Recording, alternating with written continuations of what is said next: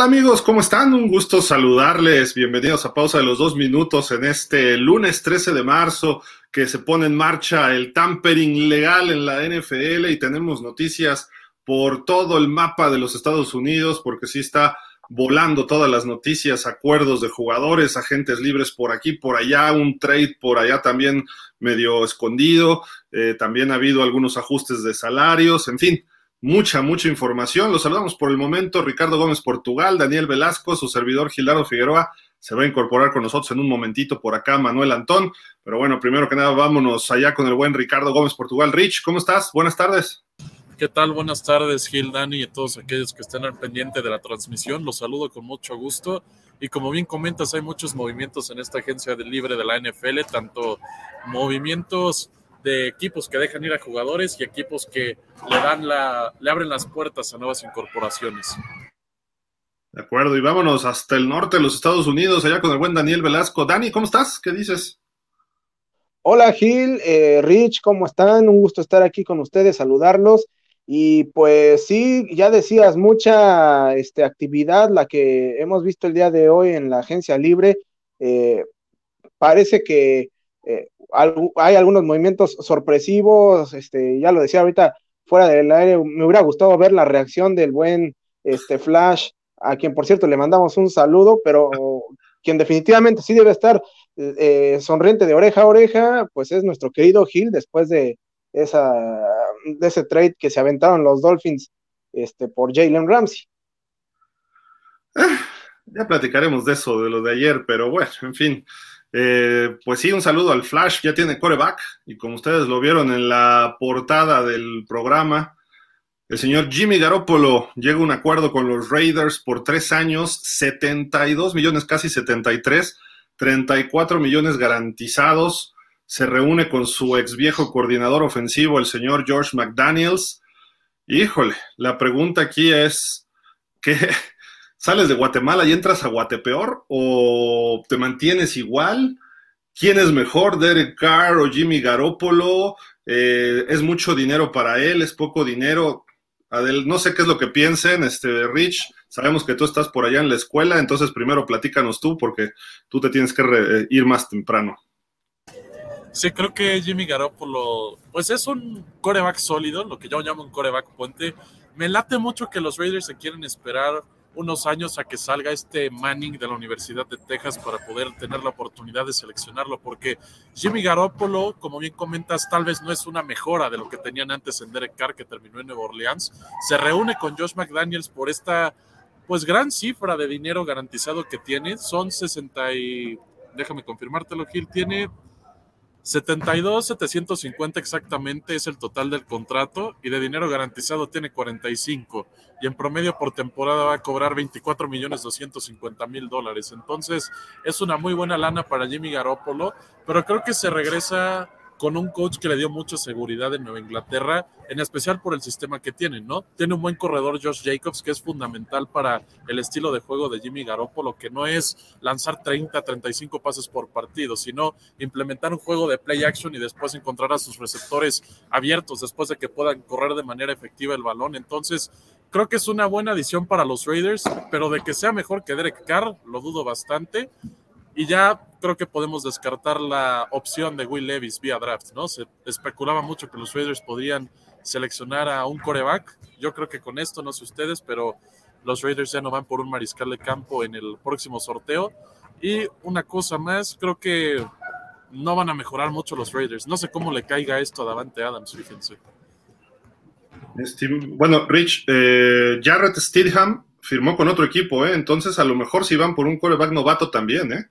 Eh, Dani, ¿tú qué ves de los Raiders, la llegada de Jimmy Garoppolo? Pues sí, mira, coincido eh, con Rich en cuanto a que sí puede ser un coreback eh, que ayude a la transición, pero yo sí veo justamente lo, que decías ahorita. creo que este, puede ser que Jimmy G inicie la temporada, pero los Raiders pueden ir por un coreback en, la primera ronda dejarlo en la banca buena parte de la temporada y este a la primera lesión que tenga Jimmy G, entiéndase por ahí de la semana este 14, eh, bueno, tú sí ya te, fuiste un poco este, agresivo, Gil, en ese sentido, pero pues es que sí, la, eh, eso es una realidad con Jimmy G. Eh, no es un coreback que sea 100% garantía de salud, entonces eh, creo que existe la posibilidad de que veamos que los, que los Raiders seleccionen un coreback en la primera ronda. creo que, híjole, independientemente de lo que puedan seleccionar, están en un escenario los Raiders que pues prácticamente no se lo deseo a nadie. ¿Por qué? Porque se habló mucho de este equipo y no precisamente este, en un ambiente sano eh, por la forma en cómo dejaron ir a Derek Carr. Eh, se especuló que irían por Tom Brady, este, bueno, obviamente bajo la premisa de que el el ex quarterback de los, de los Bucaneros iba a continuar todavía su carrera, al final de cuentas decide retirarse, eh, queda descartada esa opción, se especuló también mucho sobre Aaron Rodgers, hoy parece que eh, esos, eh, e, esta situación pues queda más que claro que está lejos de, de los Raiders y pues evidentemente tenían que ir por algo un poquito más seguro, por llamarlo de esta manera, pero eh, pues después de todo el ruido que se hizo, eh, creo que ahora sí la presión va a estar durísima sobre Josh McDaniels, no tiene pretexto para no clasificar a los playoffs, este, la gente se le va a ir con todo y pues ahora sí que para cerrar mi comentario, eh, perdón el francés amigos, pero este, dirían por ahí en los barrios bajos, tanto pedo para cagar agua. ¿Qué pasó, Dani? ¿Qué pasó? Ahora sí nos dejaste así como que de a seis, pero bueno, no, totalmente de acuerdo. ¿eh? Creo que Jimmy Garoppolo llega a una situación como la que estaba en San Francisco, con un coreback jovencito como fue Trey Lance, con un quarterback pues novato como es eh, pues el señor irrelevante Brock Purdy. Eh, ahora vamos a ver qué novato le pone, ¿no? Y cuánto tiempo va a estar de titular en los Raiders. Yo sí creo que van a ir por un coreback, este, perdón Rich, pero eh, si está Will Levis o si está Anthony Richardson, los Raiders tienen que ir por él, porque van a tener que buscar ahí solidificar su, sobre todo McDaniels, tiene que asegurarse a largo plazo, ¿no? Su chamba ahí en los Raiders y tiene que tener un coreback élite y irlo desarrollando detrás de Garoppolo un año a lo mejor y en el segundo ya ser titular. Pero bueno, vamos a ver. Eh, le damos la bienvenida a Antón Selvax. Estimado Antón, ¿cómo estás? Buenas tardes. Bien, Gil, Rich, Dani, un gusto en saludarlos. Y pues con esta tromba de movimientos que se están dando, ¿no? Todos los equipos están vueltos locos por contratar y que no les ganen a, su, a su nuevo pollo. Este, ¿Con cuál empezaron? Con Garopollo. Con Garopollo, pues una apuesta bastante cara para un viejo conocido de Josh McDaniels, ya que quería a su ex más, más conocido, ¿no? A Tom Brady, que no se le dio. Este, pero ahorita con, con, con Garópolo, pues veo a Las Vegas este, debilitándose, ¿no? Porque todo lo que hace Garópolo bien lo hace Derek Carr mejor. Entonces, este, pues a ver cómo les va. Contrato, yo creo que marca el retiro de Garópolo, porque ya con esas cifras son cuarenta y tantos garantizados, ¿no? Me parece. 34 de 72, 750 el contrato total.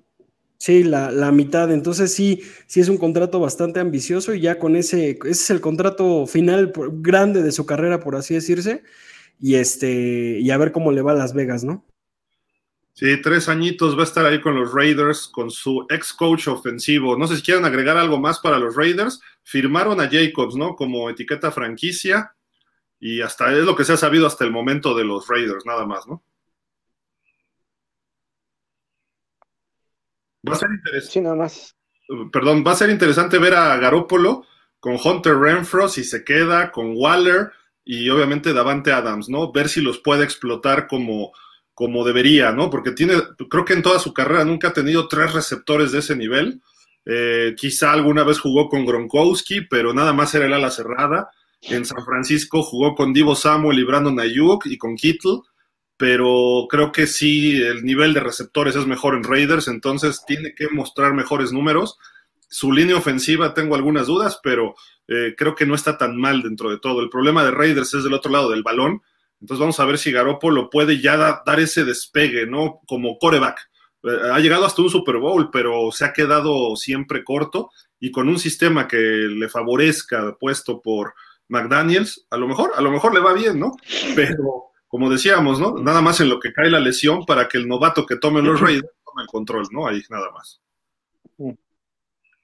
Pero bueno, oigan, pues sabíamos de que tenía mucho dinero un equipo en el norte de Estados Unidos, ahí en Illinois, en Chicago, y hoy se fueron de shopping, pero en serio. Digo, nada más fueron tres jugadores hoy. Eh, a ver, vamos a aclarar una cosa. Ahorita estamos desde hoy a las 2 de la tarde, tiempo del este, hasta el miércoles, que es 15 de marzo, es el periodo de tampering legal. ¿Esto qué significa? Que puedes contactar jugadores de otros equipos, ¿no? Eh, para poderlos contratar o a sus agentes. Eh, pues yo creo que como ya tienen todo planchadito, esto nada más es puro, pues, venta de humo porque esto ya viene planchándose desde la semana pasada, por lo menos, por lo menos, ¿no? Entonces, la NFL no sé para qué hace esto, porque hoy se anuncian todos los contratos ya establecidos, cuánto dinero garantizado, cuántos años, cuánto va a ganar, para que el miércoles se haga efectivo. Entonces es puro cuento lo que hacen esto de tampering legal, ¿no? Y si lo hacen una semana antes, los contratos van a estar desde el primer momento, ¿no? Y Chicago, sabíamos que tenía casi 100 millones de dólares en el tope salarial para este año. Y pues se fueron de shopping en serio. ¿Por qué? Porque se llevan a dos linebackers. Primero, este linebacker del equipo campeón de la Conferencia Nacional de las Águilas de Filadelfia, TJ Edwards, lo firman por tres años y 19 y medio millones de dólares, 12 garantizados, algo razonable, algo bajito, digamos, eh, pero un buen jugador que puede ayudarles muchísimo. El asunto es con el otro que llega un pez muy gordo al equipo de los dos de Chicago, Tremaine Edmonds. Cuatro años, 72 millones de dólares, 50 de ellos garantizados. Este sí es un super linebacker, lo hemos visto con los Bills. Es muy salvaje, es muy golpeador, hacía una mancuerna fenomenal con Matt Milano, ahora con TJ Edwards, agárrense y además el historial que tienen los osos de grandes linebackers, ¿no? Singletary, Urlacher, ahora, bueno, Roquan Smith recientemente. Vamos a ver cómo cuadra Tremaine Edmonds ahí. Va a cargar con ese peso en un equipo de mucha tradición en esa posición. Y agréguenle en la línea ofensiva para proteger un poquito más a Justin Fields, a Nate Davis, este que era de los Titans, que firma por tres años y 30 millones de dólares, 10 eh, por temporada en promedio. Pero bueno, vamos a ver que le están dando material. Y además llegó DJ Moore, tienen picks. O sea, Chicago está en plan grande. Mi estimado Rich, ¿cómo ves estas contrataciones?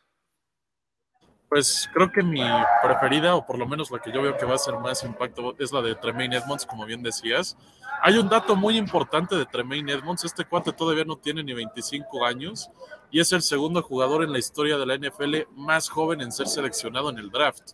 Tenía 19 años, 11 meses y 24 días eh, de edad Tremaine Edmonds cuando los Bills lo seleccionaron, igual que eh, con Josh Allen en el mismo draft en la primera ronda. Siento que es un jugador que no terminó de explotar tanto el potencial que puede llegar a tener en Buffalo, pero hasta cierto punto también porque tienen un líder como un poco más reconocido, como lo es Matt Milano, ¿no? O sea, Creo que Matt Milano es mucho más reconocido como linebacker que Tremaine Edmonds, pero este sin duda es uno de los mejores linebackers de la NFL, aunque sí creo que puede dar un poquito más, le hace falta dar ese salto de calidad para considerarlo de los mejores de la liga, pero sí lo veo en un rango de top 15. Sí, sin duda. Cambiaron un, un, buen linebacker que se llama Raquan Smith, que lo mandaron a Baltimore, y con esto se quedaron con dos súper buenos linebackers uno TJ Edwards y en este caso, y en este caso Tremaine Edmonds, que siendo honestos, eh, TJ Edwards es la, era la perla escondida de este draft, simplemente por el hecho de, que no venía con tanto renombre, venía con mucha, con mucha explosión por lo del Super Bowl, por todo esto, pero TJ Edwards era garantizado que sí iba a ir a un buen equipo y a mí me sorprendió que dos de los mejores linebackers disponibles cayeran en el mismo equipo, ¿no? Y como dices, Gil, todos estos movimientos que está haciendo Chicago se deben a lo que hizo previamente de estar liberando tope salarial, liberando tope salarial. Ahorita sí tienen todo para, para contratar y, falta por ahí alguna, digo, tienen a Claypool, ¿no? Pero ahí tienen alguna, alguna, esperemos que le puedan dar otra arma a Justin Fields a la ofensiva y con eso están del otro lado, ¿no? Sobre todo en línea que le hace falta.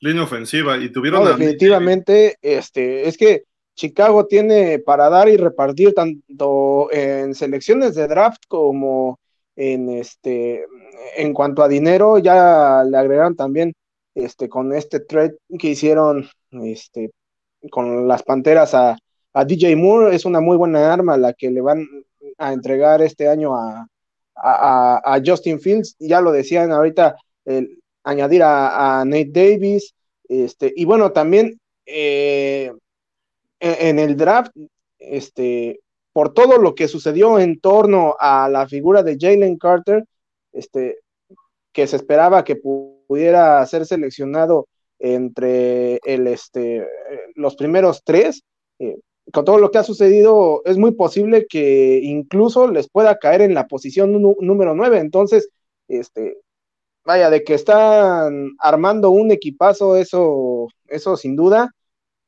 Ahora hay que esperar a ver este, si lo puede explotar, este, si puede explotar bien, bien, este equipo, este, que muchas veces eh, tiene figuras de nombre, pero no termina de explotar y termina siendo uno de los equipos de excepción.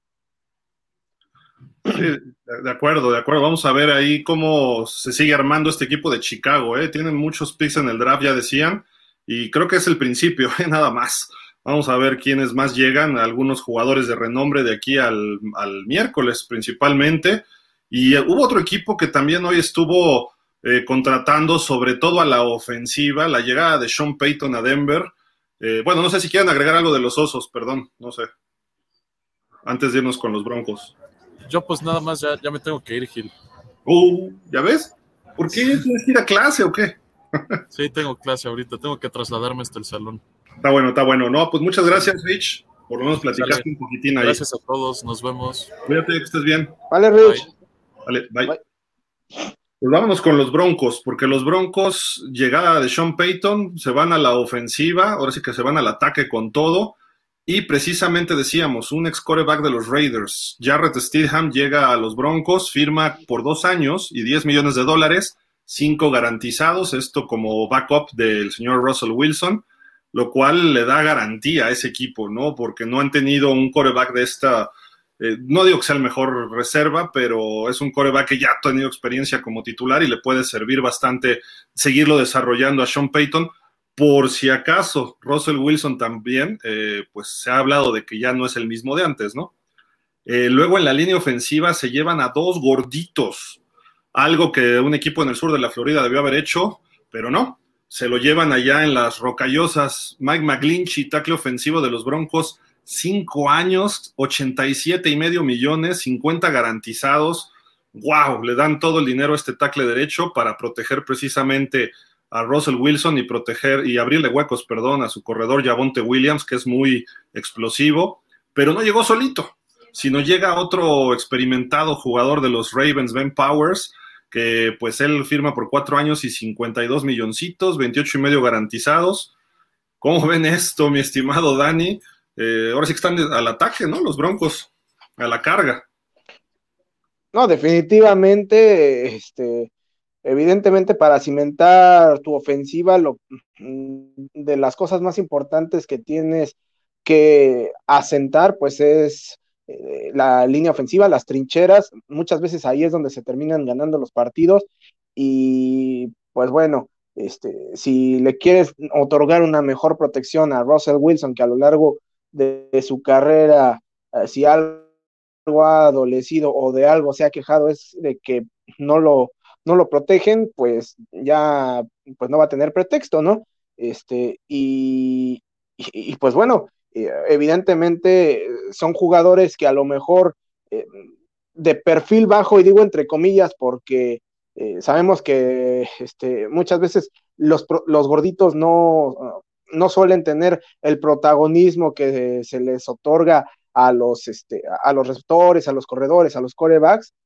pero son base importante en, en la ofensiva, ¿no? Entonces, Este, creo que creo, creo que sin duda están iniciando con el pie derecho y, y pues bueno, deberían los Broncos de la mano de, de Sean Payton dar un salto de calidad importante este, la próxima temporada.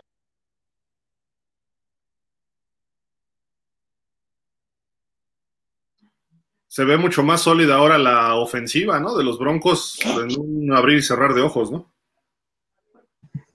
Sí, totalmente. Le, le, le traen a Russell Wilson, si bien ya tenía armas con Jerry Judy, su, su juego terrestre era, era, pues, a ver, no el mejor de la liga, pero pues no es malo.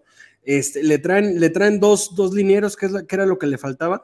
Curiosamente armaron este equipo al revés, ¿no? En lugar de primero armarlo con los linieros y después con el coreback y después con el corredor, se, armó primero con el coreback dándole muchísimo dinero. Y ahora Sean Payton llega, llega también a fortalecer la defensa, que no se nos olvide que, que Sean Payton su especialidad es la defensa y a lo mejor ahí tiene pensado algo con el draft, que también los, los, los Broncos no tienen, no tienen por ahí algunos picks de draft que dieron todavía por por Russell Wilson, pero, pero creo que estas añadiduras a su, a su esquema les van a servir para, para proteger a Russell Wilson, que cada vez, que cada vez se ve que, puede ser ahora sí su segundo aire, aunque pues quién sabe, no, no ha demostrado que lo, que lo que le están pagando lo valga, ¿no? Pues sí, hay, que ver, los Broncos creo que pueden cambiar mucho. Hoy, hoy, también salió una nota que sus tres receptores abiertos, Sutton, Hamler y Judy, que estarían dispuestos a hacer trade los Broncos por alguno de ellos o por varios de ellos, no sé si los tres o si dos, pero los tres pudieran estar en posibilidad de trade.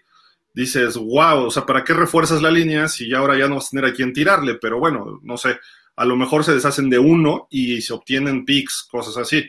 Pero me, me suena interesante lo que están haciendo los Broncos eh, bien trabajado, se nota ya la nueva mano de la nueva directiva, y, no directiva como tal del equipo, sino los nuevos dueños, ¿no? La familia Walton eh, y todos los socios, que está, incluye a Lewis Hamilton y a Condoleezza Rice por ahí, pero sigue Peyton, este George Peyton, o Patton, no es Peyton, se, llama, se dice Peyton también, el gerente general, sigue John Elway como vicepresidente y ahora Sean Peyton como, como coach. Va a ser muy interesante lo que venga ahí creo que pudieran dar un brinco de calidad. Eh, no sé si de inmediato, pero con estos, eh, sobre todo los dos gorditos, van a levantar mucho esa ofensiva que se vio mal en muchos momentos la temporada pasada, ¿no? Sin duda, sin duda deberían. Este, perdón, Dani. Ah, este, perdón. Eh, sin duda deberían, deberían levantar, insisto, significativamente. El problema también para Denver es que está en una de las divisiones más competidas de toda la liga. Este, pero creo que después de lo que acaban de hacer los Raiders, este, como ya decíamos, saliendo de Guatemala para entrar a Guatepeor, por ahí también pueden aprovechar esa, esa situación y meterse justamente en la disputa por tratar de, desbancar a los, a, los Chiefs. Sí, de acuerdo. Y los Raiders que están en un proceso quizá de reconstrucción, Habrá que ver qué pasa en los Chargers, porque hoy también se anunció, bueno, ayer me parece, hoy en la mañana, que tanto Mike Williams como Keenan Allen están renegociando su contrato. El problema de los Chargers es que tienen que hacer espacio no para adquirir más gente, y le ocurre lo mismo quizá que a Filadelfia, lo mismo que igual a Cincinnati. Vienen extensiones de contrato para sus corebacks y de ser novatos que ganan 8 millones de dólares se van a ir a 40, 45, entonces tienen que hacer espacio hasta pues casi casi quítense los, los este, aguadores para que podamos pagarle a los corebacks, porque Herbert, eh, Joe Burrow en Cincinnati y este Justin, eh, Jalen Hurts, perdón, en, en, Filadelfia, van a cobrar como gente grande, ¿no? Entonces, vamos a ver qué pasa ahí con estos, es, estos equipos. Es un buen comentario para que, para que también este, Dani lo vaya viendo con Trevor Lawrence en, en, en unos añitos también. Sí. Por eso tiene que ser más este rápido el equipo, Dani.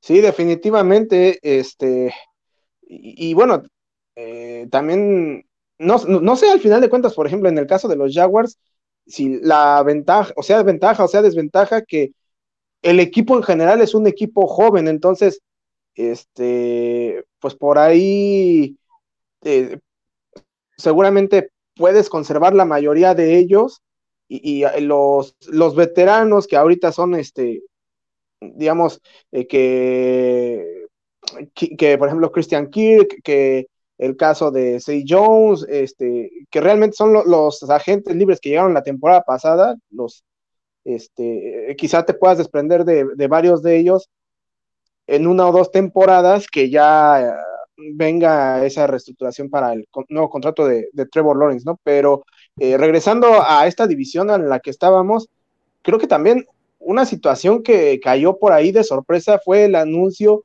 de, de que Austin Eckler solicitó permiso para eh, ver la posibilidad de hacer un trade. Entonces, creo que esa, bueno, no sé ustedes, pero al menos yo no la vi venir. No, la verdad es que no. Y, creo que matizando un comentario, un poco con el comentario de los Jaguars, este Dani, y, yéndonos también con esto que está pasando, eh, el tema de, Taylor, ¿no? De que llega a los Chiefs por una cantidad estúpidamente alta de dinero. Y creo que este es el primer paso, como bien dices, para esa reestructura del equipo, para poderle pagar a Trevor Lawrence. Y aquí, y por eso no, trajeron de vuelta al, al tackle, ¿no?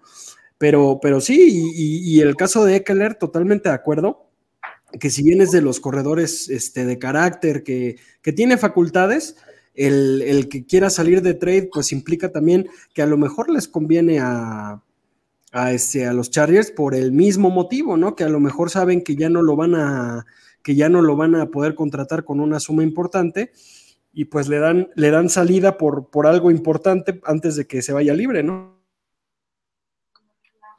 Sí, sí, sí, total, totalmente está ahí clarísimo esa, esa situación, ¿no? Si se va a Eckler, pues también hace espacio para el, para el dinero, ¿no? Ahí porque gana bien y los Chargers recuperarán algunas, algunos picks y eso les podrá beneficiar para buscar un posible sucesor de él, no, no lo sé, o, o, a lo mejor otras, otras posiciones. Vamos a ver qué pasa con los Chargers, pero Denver está haciendo bien las cosas y pues los Chiefs precisamente Kansas City. Tú conoces a este jugador, Dani, platícanos de él. Pues sí, eh, mira, la verdad es que eh, se especulaba la posibilidad de que pudiera eh, haber regresado con los Jaguars, pero bueno, ya una vez que se anunció que firmaba por cuatro años y 80 millones de dólares con los Chiefs, híjole, la verdad es que eh, sí e, es una cantidad que evidentemente en estos momentos los Jaguars no le iban a poder pagar. Este, es un buen tackle derecho, no es eh, un jugador elite, pero eh, bueno, según lo que estuve escuchando, existe la posibilidad de que los, de que los mm, Chiefs lo pongan a jugar de tackle izquierdo, un cambio que o una transición, mejor dicho, que para los tackles derechos no siempre es eh, factible y no siempre es fácil, este, y que además hay que recalcar que Juan Taylor eh, no juega la posición de tackle izquierdo desde que estaba en el college en Florida. Eh, él, de hecho, no siempre jugó de tackle izquierdo, este, y la verdad es que cuando lo hizo no le fue este, muy bien que digamos. Entonces creo que es un riesgo muy alto el que estaría realizando el equipo de Kansas City en caso de que eh, finalmente decían moverlo a esa posición. Y pues ahora sí que, como dicen por ahí, que a Mahomes lo agarren confesado porque este, no es lo mismo, insisto, jugar de tackle izquierdo que de tackle derecho. Cuatro años. Tiene una mayor responsabilidad el tackle. 80 millones de dólares, 60 garantizados, ¿eh? Y, parece, parece chistoso, pero a lo mejor con ese mismo dinero hubiera regresado Orlando Brown, ¿no? Entonces creo que, creo que también por ahí. O menos, o menos. O sea, creo que como dice Dani, a lo mejor intentaron mejorar el equipo, pero, pero a lo mejor la estrategia no le sale, ¿no?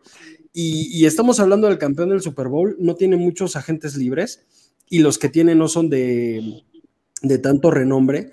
Entonces, creo que si se va un tackle, van a traer un tackle. Si se va a un corredor, van a traer un corredor. O sea, no creo que modifique mucho, pero creo que en estas apuestas así que, están dando, pues si lo ponen de tackle izquierdo, tal vez sí como, como dice Dani, ¿no? Si le respetan su posición, pues, pues ahora les faltaría el tackle izquierdo, que es Orlando Brown. Pero Taylor es izquierdo, ¿no? De, base.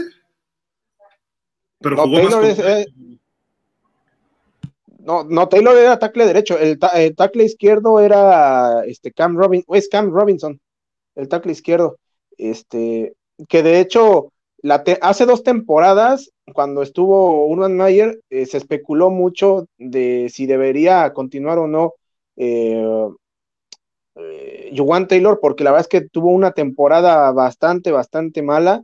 Esta temporada retomó este, su forma y, y bueno, eh, cabía la posibilidad de que regresara, pero pues por otro lado también eh, lo que ha demostrado Walker Little creo que eh, es como para pensar que se le debe dar la, oportunidad y ahora pues habrá que ver cómo solventan los Jaguars esta situación de, de, buscar un tackle, ¿no? Porque, o sea, sí tienes ya tus, tu proyección de tackles titulares, pero necesitas también alguien que esté detrás, ¿no?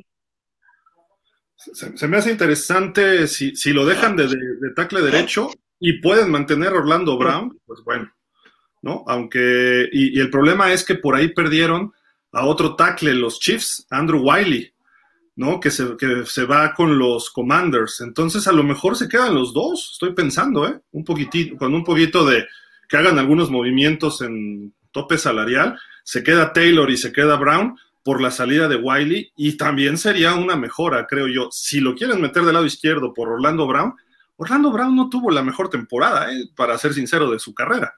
Y de hecho lo, le achacan que él cometió el holding en aquel juego de campeonato contra Cincinnati, etcétera. Pero bueno, no se lo marcaron y fueron campeones, ¿no? Pero a, a final de cuentas creo que está interesante lo que están haciendo los Chiefs y a lo mejor ahí le sacan jugo a Taylor lo que no pudo mostrar a final de cuentas en los Jaguars, que no fue malo, ¿eh? ¿O sí fue muy malo, Dani? ¿Cómo lo ves? Es que no, no fue malo, pero creo que sí, por momentos fue inconsistente, eh, sobre todo en su segunda y tercera temporada. Esta última temporada eh, se vio bien, su temporada de novato se había visto muy bien, pero las dos intermedias eh, creo que sí dejó que desear, ¿no? Entonces, eh, pues creo que por la cantidad que estaba pidiendo era imposible retenerlo. Al final de cuentas, pues ahora eh, se tiene ya un, buen tackle de hecho en la figura de, Walker Little, que era el que era eh, el sustituto la temporada pasada, ahora será titular, pero pues, sí hay que, hay que buscar ahora a alguien más, ¿no? Que pueda estar ahí eh, de reserva. Seguramente se buscará en el draft. Pues ahí está lo que es la división oeste de la americana. Eric Kendricks, el linebacker que estaba con los vikingos de muchos años, él está anunciando en su Instagram que se va a integrar a los Chargers. Imagínate si se queda, eh, bueno, Bousa se, queda, eh, que se quedara este cuate Khalil Mack, tienen por ahí otros dos linebackers que pueden hacerlo bien. Y llega Eric Hendricks. Yo creo que van a hacer algunos movimientos los Chargers, ¿no? Pero Eric Hendricks en los Chargers sería de mucha, mucha ayuda. Y por otra parte, también hay una noticia ahí en el de los Broncos. Eh, esta hace siete minutos aquí dice. Eh, el ala defensiva de los Cardenales, Zach Allen, firma por tres años 45 millones de dólares. Así de que la división oeste se sigue reforzando casi en todos sus equipos. Vamos a ver, creo que el que se está quedando un poco atrás son los Raiders. Eh, se especulaba que pudiera ser o Tom Brady o Aaron Rodgers el coreback ahí, quizá Lamar Jackson, pero la llegada de Jimmy Garoppolo ya también como que anula cualquier posibilidad y quizá lo de los Jets con los con Aaron Rodgers ya casi está eh, armado, ¿no? Prácticamente de cualquier momento se espera una confirmación de ese, de ese trade entre Packers y Jets y al parecer sí, Tom Brady sí se va a retirar, ¿eh? O sea, ya no, ya no es cotorreo como el año pasado, ¿no? Y eh, todos estábamos esperando que la tercera fuera la vencida para que regresara una vez, pero, pero no. Eh, ya, ya parece decir que, que, sí. Curioso, ¿no? eh, nada más se divorcia y ahora sí ya quiere descansar. A lo mejor el pobre Tom Brady no, no descansaba lo suficiente cuando estaba casado. Pero, pero lo curioso es este, pues hay varios equipos. Si, por ejemplo le pone un equipo armado, llámese Delfines, llámese hasta los mismos 49, un equipo así que nada más tenga que llegar a, jugar, este, pues tal vez por el carácter de Brady, por todo eso de, de que quiere llegar a ser el mejor de todos los tiempos y que su legado sea histórico por muchas décadas, pues a lo mejor lo toma, ¿no? Y ahí recordemos el caso de, de Carson Palmer, se retiró y a media temporada regresó. Entonces tal vez con Tom Brady todavía no está todo dicho. Este, hasta ver, hasta que esté recibiendo su, su saco dorado, yo me la voy a creer, sinceramente, porque a lo mejor en dos años regresa, no lo dudemos. Este, pero pues puede ser, puede ser que sí, esta sea la vencida. Oigan, ¿se acuerdan de Jason Witten? Ya estaba de comentarista, creo que en ESPN, un año, y luego regresó con los Raiders a causar penas, creo, ¿no? Pero regresó. Correcto. O, con Dallas, ya no me acuerdo con quién. Jugó con Dallas toda su carrera y al final regresó un año, creo que con Dallas, al final y ya Creo que regresó a Dallas, sí, porque, porque fue cuando Dallas estaba súper mal y regresó a ayudarlos. Sí. Y, no llegó a ayudarlos mucho, pero sí se, regresó. Pero ni a él lo ayudaron, ni a nadie. Porque... No, no, no. Oye, y hablando de Dallas, nada, ¿verdad? Nada de movimientos, nada. Nada, nada. Y solamente su única confirmación. También creo que les está afectando el tope salarial y están, si bien no están contratando a nadie, están esperando para reajustar para todo lo que se les viene encima, porque tiene Dix, creo que ya es el siguiente año, este Banderesh y el caso de, su ala cerrada, ¿cómo se llama? Este Dalton Schultz. Schultz. Es, para mí es casi un hecho que no, que no se quedan, van a buscar nuevos aires. Este, pero sí, Dallas no, no está dando muchas noticias y yo creo que van a ir con todo al draft para, para ver cómo, cómo pueden empezar a reorganizar eso que se le viene encima. También Ezequiel Elliott, este, hay que ver su contrato. Tony Pollard, la siguiente, el siguiente año tienen que ver su contrato porque este ya está tagueado. Bueno, pueden pues, verlo desde ahorita, ¿eh? Sí, pueden verlo desde ahorita. ahorita están cubiertos, pero a ver, a ver cómo les va. Sí, Dani. Que de hecho también, eh, eh, en el caso de Tony Pollard, eh, sí está tagueado, pero es es este no exclusiva el, el tag que tiene, entonces pues digo. Puede recibir ofertas. Conociendo cómo, exacto, conociendo cómo es Jerry, Jerry Jones de impulsivo, capaz que al final decide, este, bueno, pues ahí te va Tony Pollard, dame algo, y yo me quedo hasta la muerte con Ezekiel Elliott, ¿no? Pues sabemos que de repente tiene de ese. ¿no? De que si, si alguien le da una oferta y no la iguala a los Cowboys, el equipo que se lo lleve tiene que darle dos picks de primera ronda a los Cowboys, por ejemplo. Si es que es no exclusiva, pero tú dices que sí, entonces ahí está, ahí está clarísimo. No, no, no, o sea, digo, la, de Tony Pollard es no exclusiva. Por eso, tendría que recibir dos picks Dallas si no iguala la oferta de otro equipo. Sí. Pues, de todas, todas gana Dallas ahí, en ese sentido, ¿eh? Sí, correcto. Y, y, no sé qué tanto sea la oferta por, por Tony Pollard después de la lesión que tuvo. Eso es lo, el, digamos, el salvoconducto que tienen los vaqueros al, ponerse, al ponerle esa, esa etiqueta. Pero si tiene una buena. Creo que hay muchos equipos que están haciendo las cosas con mucha calma. Y, no, no, no que no han hecho nada, sino que con algunos jugadores que han sido importantes para ellos, pero que vienen de alguna lesión o traen algún problema físico.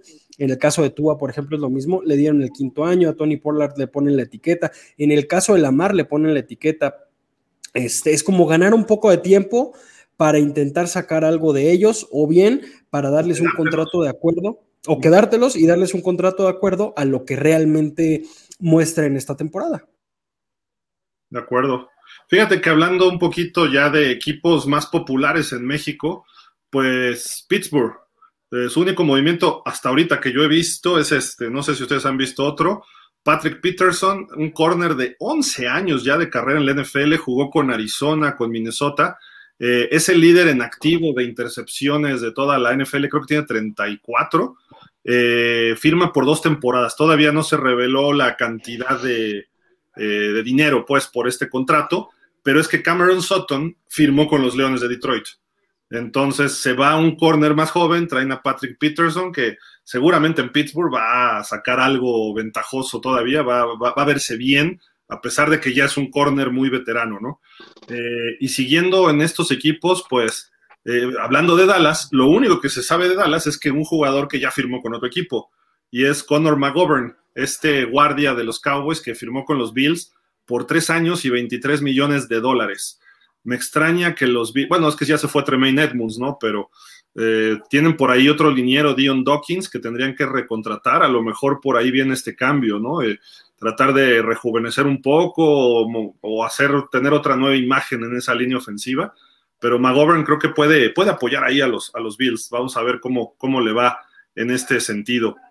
Eh, por otro lado, Miami, mi estimado Antón, pues primero, después de las noticias de ayer con Jalen Ramsey, eh, Miami sabíamos que iba a buscar un coreback, ya fuera un número uno, un número dos, lo más probable era un número dos.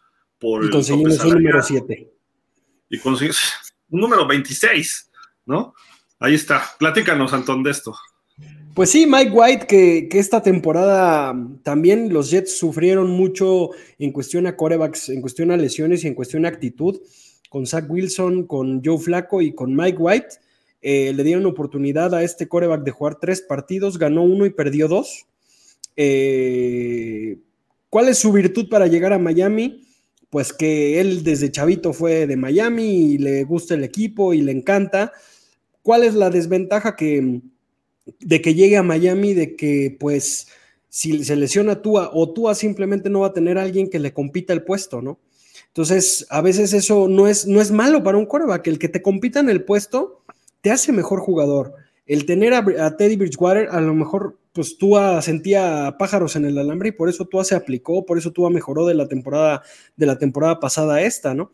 Y en el caso de Mike White, pues a lo mejor sí, su virtud también es que no se lesiona mucho, que, está, que está para todos los juegos, pero yo no veo que, sea un, un coreback suficientemente bueno y aparte le van a pagar ese dinero que, te, soy honesto, creo que Skylar podría estar, y, saben que Skylar no es santo de mi devoción, Skylar puede estar mejor que Mike White y ese dinero lo hubieran podido aprovechar en algo más.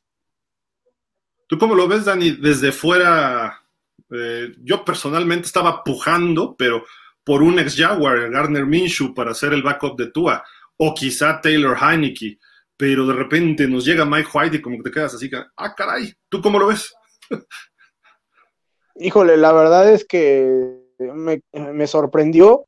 Este, digo, por una parte, creo que lo que puedo llegar a entender es que, eh, bueno, sí, eh, um, ¿cómo se llama? Eh, Teddy Bridgewater era un coreback veterano y que ya va más de salida y lo que quieras, ¿no? Este, pero por otro lado, eh, el hecho de que sea un coreback, eh, sí dos, pero más joven, este, creo que por cómo se eh, comporta Tua en, en, torno a sus lesiones, que sabemos que pues es prácticamente de cristal, este, quizá Mike White te puede servir como el coreback de transición, no sé, o sea, en caso de que se lesione, de, que se lesione Tua, ¿no? O sea, definitivamente no es ninguna maravilla, pero creo que tampoco es tan, tan malo como, este, como lo quieren hacer ver algunos, ¿no? Eh, aunque sí creo. No, no, no, no, pero, o sea, eh, digo, sí creo que Bridgewater es un poco mejor, pero, pero tampoco es como que haya demasiada diferencia, ¿no? O sea, es como lo que hablábamos de, de, Garópolo y Derek Carr. Eh, entre ese nivel, pues puede haber cierto debate entre cuál de los dos era mejor, ¿no? Creo que lo mismo podemos decir ahorita de Teddy Bridgewater y, Mike White. Creo que sí, pues es mejor eh, Bridgewater, pero ligeramente, ¿no? Que Mike White. Fíjate que yo creo que Bridgewater lo que tenía era experiencia y no tuvo todas consigo en Miami. Pero algo que dijo Antón todo el año, la actitud, la actitud que tenía Bridgewater, así como que, ah, me vale lo que pase. Yo aquí estoy cobrando mis 6 millones, no sé cuánto, y me vale. Nunca se involucró, como que no, quizás ni los mismos jugadores lo, lo, jalaron. Este es un chavo más joven, lleva en realidad dos temporadas, ¿no? En la NFL, o sea, jugadas, aunque creo que llegó en el 18 o 19, ¿no? Sí, con los vaqueros nunca jugó y estuvo tres años con los Jets, me parece, o dos. Y este, sus, creo que sí fueron dos, Gil, fueron dos temporadas con los Jets. Dos con los Jets que sí jugó algo, ¿no? Sí, correcto. A mí, este, pues lo único que no me encanta es, creo que va a ganar más que, que Bridgewater, ¿no? Sí, Bridgewater ganaba seis, creo que hasta podía ganar como diez, dependiendo productividad, ¿no? Pero este cuate son ocho, ocho por año. Digo, por año, son 16. ¿Sabes qué le veo de ventaja? Ya hablando fuera de ser un Dolphin, es un chavo joven, es de Miami, es más, él vivía de chavito a dos cuadras del estadio casi. Entonces, eh, él dijo desde que terminó la temporada, me gustaría jugar en Miami, soy agente libre, sería bueno jugar para los Dolphins. Quizá ya había algún contacto o algo, quizá Robert Sale, que es amigo de McDaniel, le dijo, ah, pues ahí te mando a este muchacho, llévatelo, es muy bueno, tiene este este, ¿cómo se dice? Este techo que está, no tiene un techo corto, sino todavía puede crecer, lo cual creo que sí, pero necesitaría jugar mucho. Y con Tua no va a jugar, o sea, no va a jugar de entrada. Sabemos que Tua se va a lesionar en algún momento de la temporada. Digo, si sigue la tendencia. Esperemos que sea en la semana 8 y que regrese en la 12, ¿no? Pero eh, el asunto es que si Tua se lesiona en la 2, Mike White va a pasar problemas al principio y después a lo mejor empieza a cobrar un buen ritmo. Creo que es un chavo que puede crecer mucho al estilo de otro coreback reserva de Dallas, Cooper Rush, que también es agente libre. A lo mejor pudiera irle algo así. Y su característica física, yo le veo una combinación medio extraña, así como que delgado, alto, con brazo fuerte, Nick Foles y Joe Flaco, ¿no? Más o menos. Obviamente los dos ganaron Super Bowl. Ojalá y sea el Nick Foles de Miami, ¿no? Ojalá. Pues oye, pero este, o sea, en el caso de, eh, de, Mike White, este, digo, ¿no crees que al final de cuentas, este, pues e, el hecho de que también sea o haya sido un, jugador que estuvo en la misma división pueda ser incluso una ventaja para Miami, este, y por otro lado, sabiendo lo propenso que es Tua para lesionarse, ¿no crees que posiblemente Mike White juegue toda, literalmente toda la pretemporada? Este, que Tua nada más le estén dando repeticiones y repeticiones de, este, sí, de, de primer coreback y lo que quieras, pero a Tua lo veamos hasta la semana uno, o sea, para que no le dé ni el aire. Entonces ahí aprovechas que Mike White está jugando, toma cierto ritmo y, pues bueno, ahí aprende ya todo el sistema y eh, a la primera que se lesione Tua, pues ya no entra tan en frío. No, de, acuerdo, ¿eh? De acuerdo. Y, tienes un punto que no lo había visto yo, no sé si Antón, pues él al estar con los Jets los últimos dos años, normalmente sabe de su defensiva, ¿no? Y, él como coreback de segundo equipo, normalmente juega contra la defensiva titular de los Jets que es buena. Entonces, a lo mejor lo traen para robarle ideas a la defensiva de los Jets. Así como ayer llega Miami Jalen Ramsey. ¿Por qué? Porque ya sabemos que casi, casi está firmado, bueno, no firmado, pero casi, casi está ya armado el trade por Aaron Rodgers. Tienes que tener dos buenos corners. Entonces Miami se está preparando para los rivales divisionales, ¿no? Y, puede ser ese factor que ayude ahí un poquito como en el aspecto de, como a los coaches ofensivos, ¿no? No, totalmente. Y, sumémosle que aún así eh, tenemos a Josh Allen. Entonces también Aaron Ramsey este, va a ayudar contra Josh Allen, que sabemos que, es un buen pasador y que también tiene juego terrestre, pero, pero pues en eso hemos mejorado año con año. Eh, por Wilkins, por Sealer, por todos los, los de la línea. Entonces, sí, sí, estos cambios son, como dice Dani, son muy apegados al, crecimiento de nuestra división, que cada vez se complica más y cada vez es más difícil para, para, para un equipo clasificar. Estás muteado, Gil. Perdón, perdón, es que no, había visto que estaba muteado. Sí, no, de acuerdo, y pues vamos a ver cómo funciona. Va a ser el tercer coreback reserva de Tua en cuatro años, ¿no? En Miami, vamos a ver cómo le va a este coreback. Y platícanos, Antón, también del otro que llegó a Miami hoy, un buen linebacker, chiquito, pero picoso, ¿no?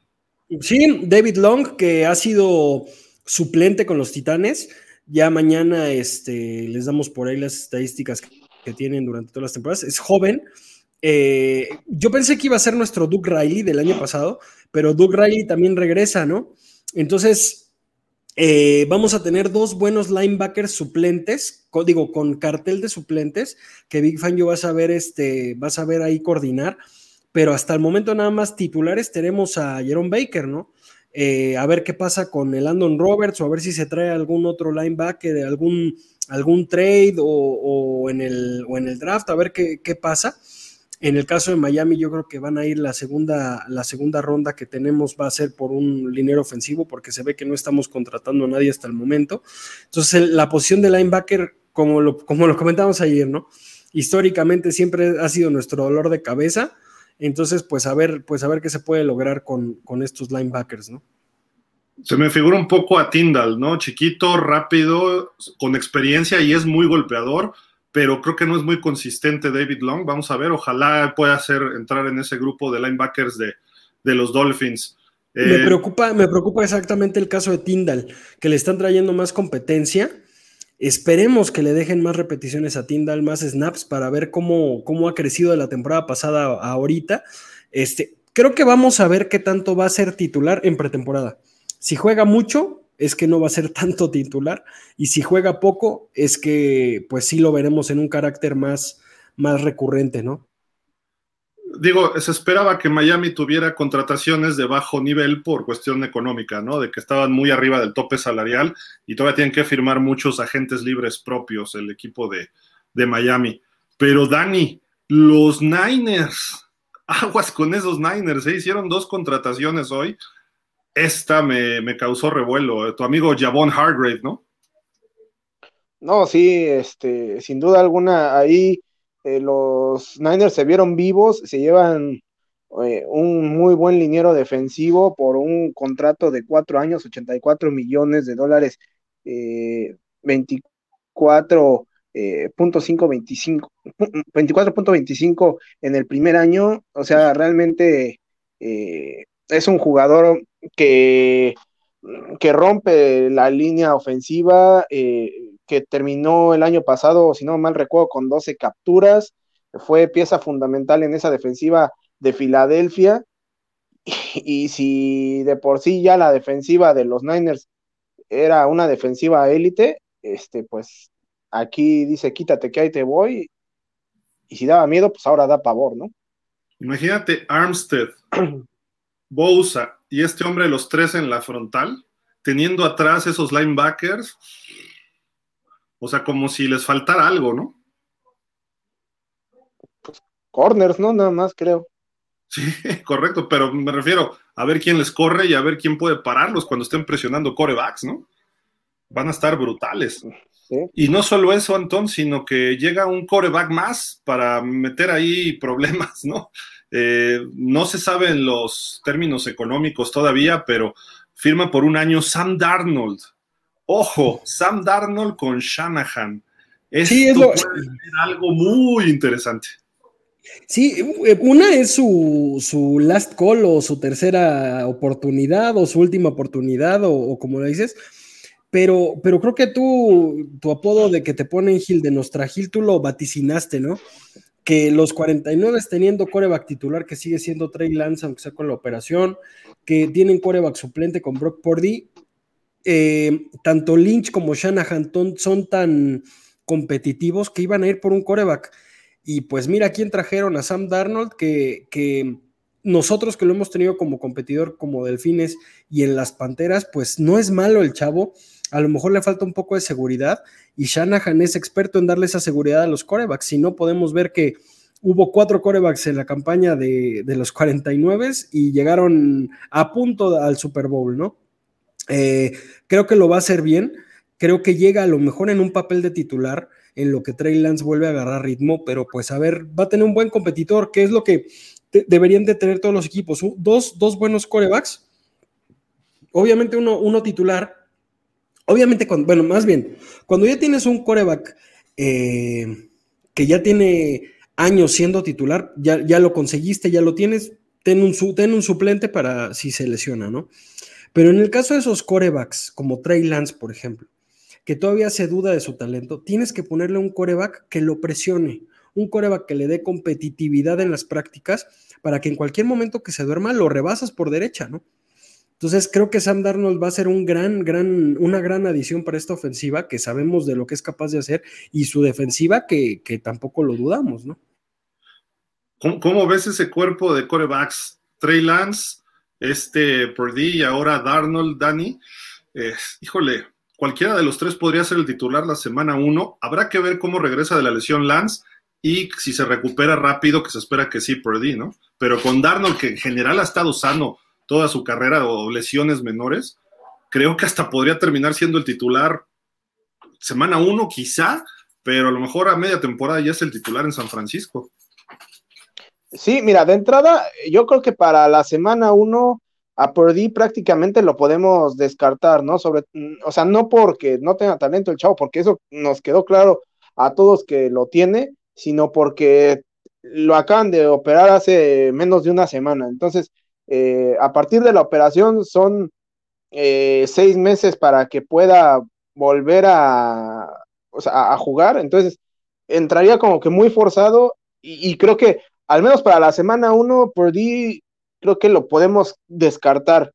Y Trey Lance, eh, yo la verdad sigo insistiendo en que se durmieron gacho los, los Niners cuando hicieron esa selección. Creo que debieron haber ido por Justin Fields este, no sé eh, quién los convenció de que, de que Trey Lance era su solución a largo plazo. El chavo, eh, pues sí, tendrá un buen brazo, será habilidoso y lo que quieras, pero este, a, lo largo de su carrera como, como colegial, solamente jugó una temporada completa eh, ya va para su tercer año en, la NFL, no ha jugado ni siquiera 10 partidos como profesional, eh, decíamos, jugó una temporada como, como, titular de colegial, lo hizo bien, su última temporada no la jugó porque hay que recordar que era eh, de División 2 y, es, y en la temporada de la pandemia los equipos de División 2 no jugaron, entonces, este, que a lo largo de los últimos seis años el chavo este, pues haya jugado menos de 20 partidos, o sea, si está cañón, entonces, este, si a eso le apostaste tu futuro, creo que se equivocó San Francisco, creo que otra vez las lesiones le van a pasar factura y en menos de cinco semanas creo que Sam Darnold va a estar otra vez de titular. Yo, yo, yo creo que. Ajá, No, no, no, dile, dale, Gil, dale. Es que iba a comentar de que Darnold llega a San Francisco, un equipo plagado de playmakers. Kittle, Ayuk, Divo Samuel, hasta este cuate Yuan. Ay, Jones, el otro receptor que está, es flaquito alto. Sí, sí, Christian McCaffrey y los corredores que tienen. La se perdió McGlinch ahorita, pero la línea que tienen, aguas, porque Sam Darnold tiene talento. Sam Darnold es bueno. Eh, jugaba en USC, regresa a California, estuvo en la costa este, como que no se le dieron las cosas, mal coacheo ahí, llega acá, va a estar siendo coachado por Brian Greasy y por Kyle Shanahan, dos mentes de fútbol americano que saben lo que hacen, y sobre todo Shanahan, que sabe cómo manejar corebacks, y pues es nada más repartir el balón, y este cuate tiene más capacidades que Garópolo, y Garópolo los llevó a un Super Bowl. Y esa defensiva además te da muchas ventajas en los partidos. Y en eh, lo que vimos la segunda mitad de la temporada, dale el balón a McCaffrey, a CMC, y te sacas de problemas. Por eso Purdy se vio tan bien. Purdy en realidad no tiene tanto talento, pero se vio bien por lo que lo rodeaba. Y el sistema, imagínate a Darnold. Cuando tengan que lanzar largo, Darnold sí lo puede hacer, a diferencia de los otros corebacks. Trey Lance lo puede hacer, pero Trey Lance se lesiona, lleva dos temporadas y lleva dos lesiones. Eh, y como que todavía no cuaja, necesita más tiempo, eh, muy atlético y todo, pero Sam Darnold puede correr, además en los Jets tuvo escapadas larguísimas, es un cuate fuerte, atlético y bien coachado, me da miedo, me da miedo que Sam Darnold pueda ser campeón a San Francisco los próximos dos años. Sí, sin duda, y, ahí les va una pregunta. Perdón. No, sí, termina y ahorita te, ahorita te digo. Ah, que, sí, que puede ser un Gino Smith 2.0, ¿no?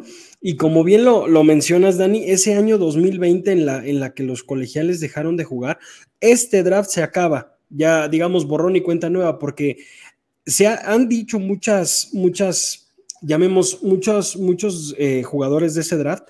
Gregory Rousseau, si todos nos acordamos de ese año, cómo jugaba en Florida, ese año que dejó de jugar le afectó muchísimo. Sí, correcto, en, la Universidad de Miami le afectó muchísimo. Y tenemos al otro lado a Jalen Phillips, que era el suplente de Rousseau, y por cuestión de las conmociones y todo se va a UCLA y él sí tuvo actividad en el 2020 y fue donde vino el repunte de, de calidad, ¿no? Entonces creo que ese año sí les afectó a muchos jugadores, ese parón de, de juego sí les afectó a muchos y a lo mejor su calidad no era tanta como la que pensaban que tenían y muchos se están arrepintiendo y es el mismo caso de Trey Lance, que nunca, que nunca tiene errores este, Lynch, pero creo que ese va a ser recordado como su gran error del draft porque pudieron haber ido incluso por, por Fields, ¿no?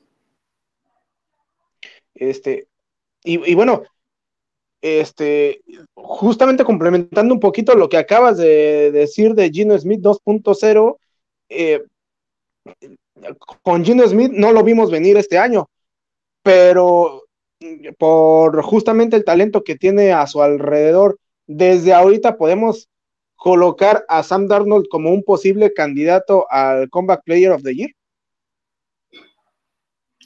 Pues sí, duda. aunque no viene de lesión como tal, o sí, sí estuvo lesionado, pero no mucho, ¿no? no, pero ya se lo están dando. Para lesiones, ¿no? Principalmente. Y también ya se lo están dando cuando como que dejas de figurar y vuelves a, a ser importante, ¿no? Creo que eh, a lo mejor, a ver, fue una primera selección que eso es lo que pesa, en los Jets no pesó, pero en las Panteras, a ver, le ganó el puesto a Baker Mayfield, tal vez pues a ver, tal vez, y no creo que lo haga mal en los 49, fuera de que sí pueda hacer el comeback o no, creo que le acabas de atinar, Gil, a lo mejor los puede llevar a, al Super Bowl. De todos los corebacks que ha tenido Shanahan en los 49, creo que es el que tiene más talento, ¿eh? Sí, sí, de acuerdo. Pues ahí está San Francisco, dos movimientos, digamos, simples, pero que les van a ayudar enormidades, ¿no? Habrá que ver cómo recuperan la salida de McGlinchey nada más. Eh, alguien que también se fue de shopping hoy fue Atlanta. Eh, le dan a Jesse Bates, este back defensivo que era de los de Bengalíes de Cincinnati, cuatro años, 64 millones, 23 el primer año nada más.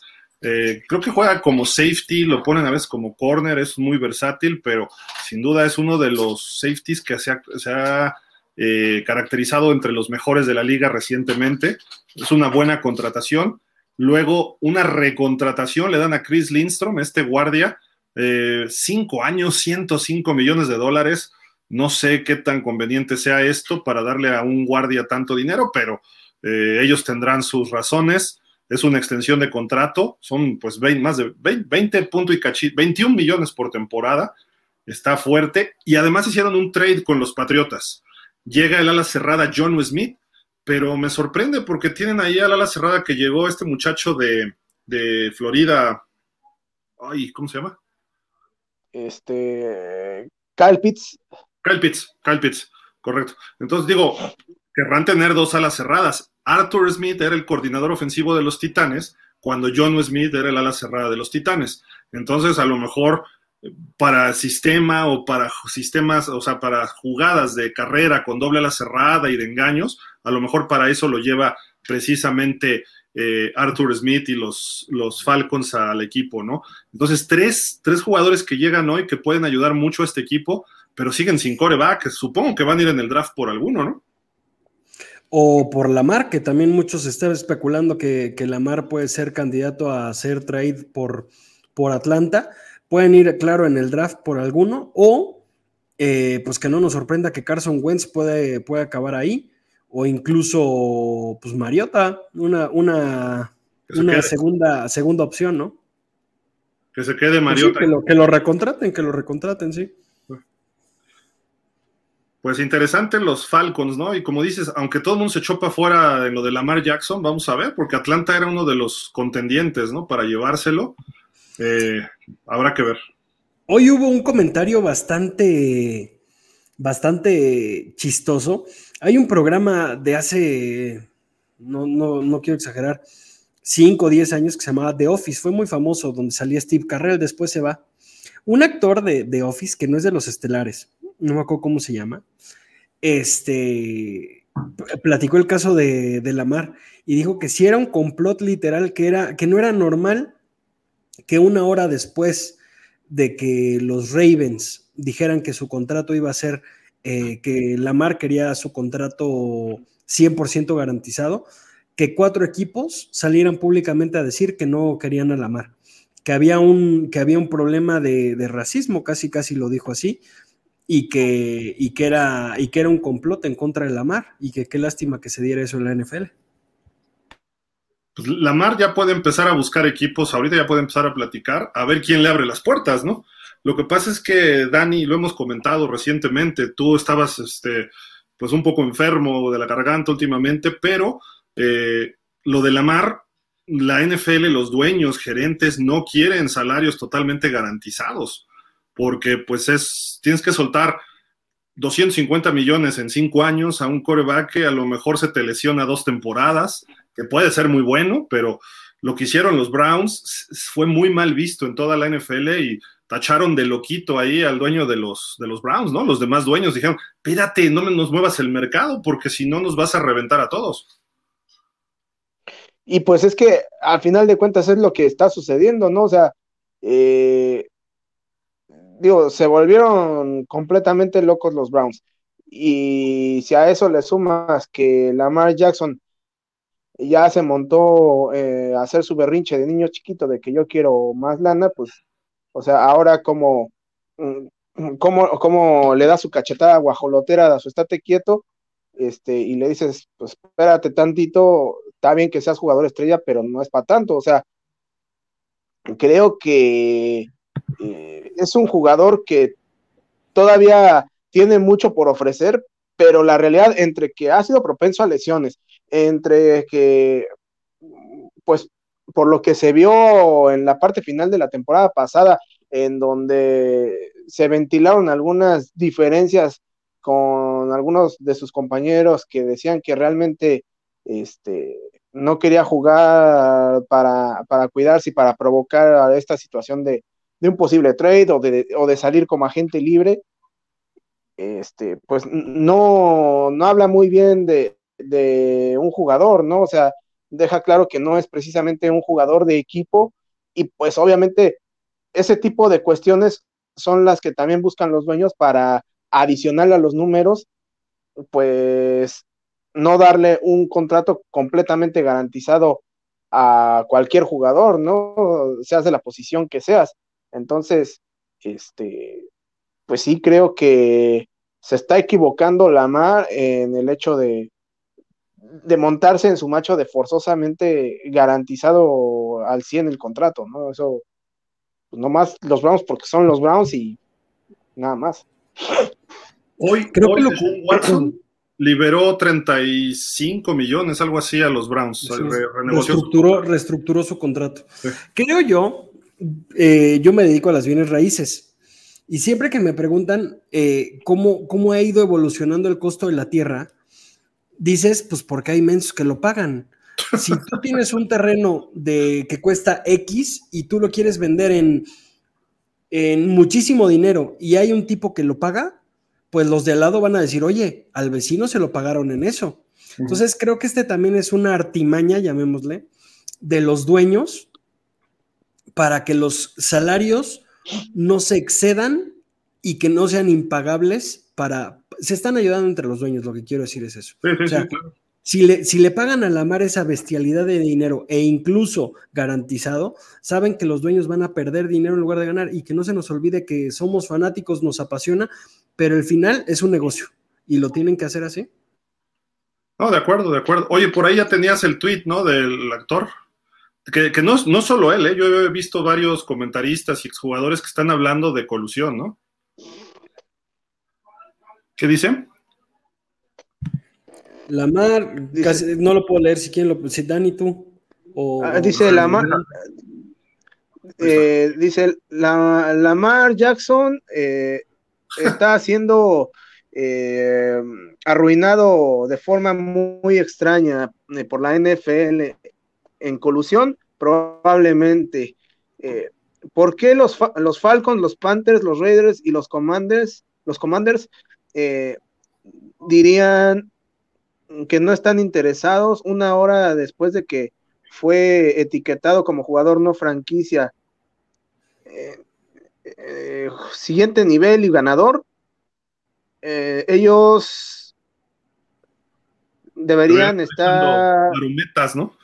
Marometa, ajá, deberían estar echando marometas, revolcándose este, de felicidad, algo así dicen, ¿no? Ya no alcancé el último. Correcto. Ahí te escribió tu perdón. que faltan tortillas o no sé qué, entonces. no, justo, justo me, me hablaron de, de, de algo de la chamba. tortillas, Antón. Sí. No, justo es eso, justo es eso, que, que cualquier, cualquier dueño con los números que ha tenido Lamar y con la edad de Lamar, así como hace rato nos, nos comentaba, nos comentaba el buen Rich que Tremaine Edmonds tiene 24 años y ya acabó su primer contrato, Lamar es súper joven, que tiene casi la misma edad de Tua. 25, ya fue, ¿no? Sí, correcto, y ya fue MVP. O sea, Lamar, Lamar llegó a cambiar, a cambiar los números de un coreback novato seleccionado tan abajo, que no es de primeras rondas, que no se nos olvide. Ahora, seamos honestos, cualquier, cualquier equipo le daría lo que pidiera ya se lo dieron, incluso los Ravens, se lo dieron a Flaco, que no se nos olvide el pasado. A Flaco ya se los dieron y no tenía tantas cualidades físico-atléticas y de carácter como Lamar. Entonces, tal vez sí hay algo de que quieren frenar los, los excesos. Mira, yo, yo lo que pero también. Ajá, Dani. Pero, o sea, también, eh, digo, sus números tampoco son así que digas, uy, guau, para volverse loco. Sí, su segunda temporada fue fantástica, que fue donde tuvo este, 36 pases de touchdowns, este, 6 intercepciones y que fue MVP de la, de la liga, sí, pero de ahí en fuera, este, en todas sus demás temporadas no ha llegado siquiera a las 3.000 yardas. Eh, por otro lado, también eh, en, sus temporadas, en la, primera 6 seis, pases de touchdown, 3 intercepciones, la segunda ya decíamos 36-6, la tercera 26-9, eh, la siguiente tuvo 18, eh, 15 creo, y luego 17, 7. O sea, realmente no son números que digas, uy, wow, este, súper impresionantes de un coreback élite que normalmente serían de los que busca ese tipo de contrato, ¿no? Entonces, pues también con base en los números, no, no está como en posición Lamar Jackson, por más que haya sido en algún momento de su carrera este, MVP de la liga, este, en la calidad para, para exigir ese, ese contrato, ¿no? Yo, yo, yo lo veo al revés, ¿eh? yo, yo creo que sí. Te voy a decir por qué bajaron sus números las últimas dos temporadas. Porque se lesionó. ¿Y por qué se lesionó? Todo el mundo dice, porque corre mucho. Sus lesiones fueron en la bolsa de protección, ¿eh? Ya lo estuve revisando, varias personas coinciden, fueron dentro de la bolsa, una le cae un jugador encima y otro también lo taclean ahí medio extraño, no fue, o sea, fue tirando pases, no fue corriendo, porque él cuando corre eh, patina mucho las tacleadas, hace spins, sabe cómo y es un cuate fuerte y grande tipo Cam Newton. Eh, tiene buen brazo, tiene eh, habilidades como pasador, que hay que pulir algunas, todavía no está del todo listo, ¿no? Eso sí es un hecho pero la realidad es que no ha tenido receptores de alto calibre. ¿no? Eh, cuando rompe yardas por tierra, rompe récords de yardas por tierra y anota mucho, es porque le ponen un sistema así John Harbaugh, que John Harbaugh creo que es un gran coach, pero le está pasando un poco lo que le ocurrió a Mike Shanahan con Robert Griffin III, que se lo quemó todito él en un año, en dos años. No fue culpa del todo de Shanahan, pero ese asunto ya lo hemos platicado. Pero acá John Harbaugh le dice, cuarta y centímetros, voy con Lamar Jackson, porque él logra el coreback sneak o por fuera o lo que sea. Ni siquiera se pone a pensar en otro esquema. Se la ha jugado en conversiones de dos puntos en lugar de empatar un partido porque cree que Lamar Jackson va a hacer todo y perdieron juegos al año pasado con Pittsburgh y creo que con los Pats, no me acuerdo qué otro juego, por decisiones de Harbaugh, abusando del talento de Harbaugh, de Lamar. Creo yo que tienes que delegarlo y a convertirlo en un coreback del NFL, no en el que dependa tu equipo de él, sí en un playmaker, pero no de que corre por favor 70 yardas por partido y lánzanos 250 por lo menos. No, que él vaya haciendo jugadas y que cuando tenga que correr, que corra, pero no le pongas optativas donde él va a correr de primera instancia, que corra en algún RPO o que corra cuando se le está cayendo la bolsa de protección encima. Ahí y con dos, tres toques de un buen coach de corebacks, y por eso siempre he dicho que caería muy bien en Miami, por el esquema que tiene Miami, los receptores que tiene y obviamente el coach que tiene de corebacks en Darrell Bevel, que ese es como un gurú para corebacks. Entonces, no nada más es ahí Miami, puede caer en, por ejemplo, en San Francisco hubiera caído de maravilla, ¿no? ¿Por qué? Por Kyle, por Kyle Shanahan y el sistema, imagínate a McCaffrey, a él y a los receptores que tiene, ¿no? Entonces, yo creo que sí lo merece el, valor del, del, contrato, no todo garantizado. Eh, le estaban ofreciendo eh, aproximadamente el 55%, vamos a decir, de garantizado. Ofrecen el 75%. Y otro problema es que no tiene un eh, agente, se, hablaba que un agente estaba muy cerca de él, este señor, ay, este, lo dije el otro día, Anton, ¿te acuerdas el nombre de este cuate? No, no me acuerdo, pero, pero a veces los agentes... Sí, correcto, y a veces los agentes para eso sirven, para decirle, a ver, lo que estás pidiendo es ilógico. Mejor déjate, déjate, cáete un poco y vas a ganar más dinero. y, aunado a tu comentario, Gili, perdón que, te quite la palabra, eh, yo, en el caso de Lamar, fuera de que tenga buenas cualidades, fuera de que sea bueno o malo, porque creo que Lamar tiene buenos comentarios y malos comentarios. Yo hubo una época que, que, que Lamar me gustaba y después me empezó a dejar de gustar, fíjate. Yo cuando lo draftearon se me hacía como la mejor opción cuando, cuando estuvo en el draft. Pero posteriormente, por lo mismo de que empezó a correr de más, arriesgarse de más, mucha jugada rota que quería, que quería ganar yardas, ahí fue cuando dije, es que este quiere ser casi, casi como Cam Newton, ¿no? Como dices, puede mejorar, puede cambiar su estilo de juego, pero yo le, yo le, yo le diría, por ejemplo, a Dani, que todavía, que todavía a lo mejor no le gusta, yo le diría, estoy, estoy de acuerdo contigo, Dani, en todo lo que dijiste, pero desgraciadamente en el mercado, ve cuánto le pagaron a Derek Carr, y creo que Lamar Jackson es mejor que Derek Carr. Josh, este, Daniel Jones. Sí, también. O sea, el mercado ya te está dando esos números, pero desgraciadamente, vuelvo a lo mismo que, veníamos hablando, ¿no? Ya se están elevando mucho esos salarios. Y si le pagaste 60 a Daniel Jones, le vas a tener que dar 70 o 80 a la mar. No, y, estoy de acuerdo. O sea, eh, yo lo que estoy eh, peleando en donde, en la parte que se está eh, Garantizando. Deschavetando Lamar Jackson, exacto, e, en que quiera forzosamente montarse en su macho de que quiere todo garantizado. O sea, por el mercado, eh, el segundo contrato de un coreback, estoy de acuerdo en que no te va a costar menos de 40 millones. Este, eh, ya que después tengas eh, ciertos problemas de diagnóstico y seas los Giants, este, y no te des cuenta lo que estás pagando, eh, que seas los Browns y que también se te bota la canica, ese ya es otro boleto.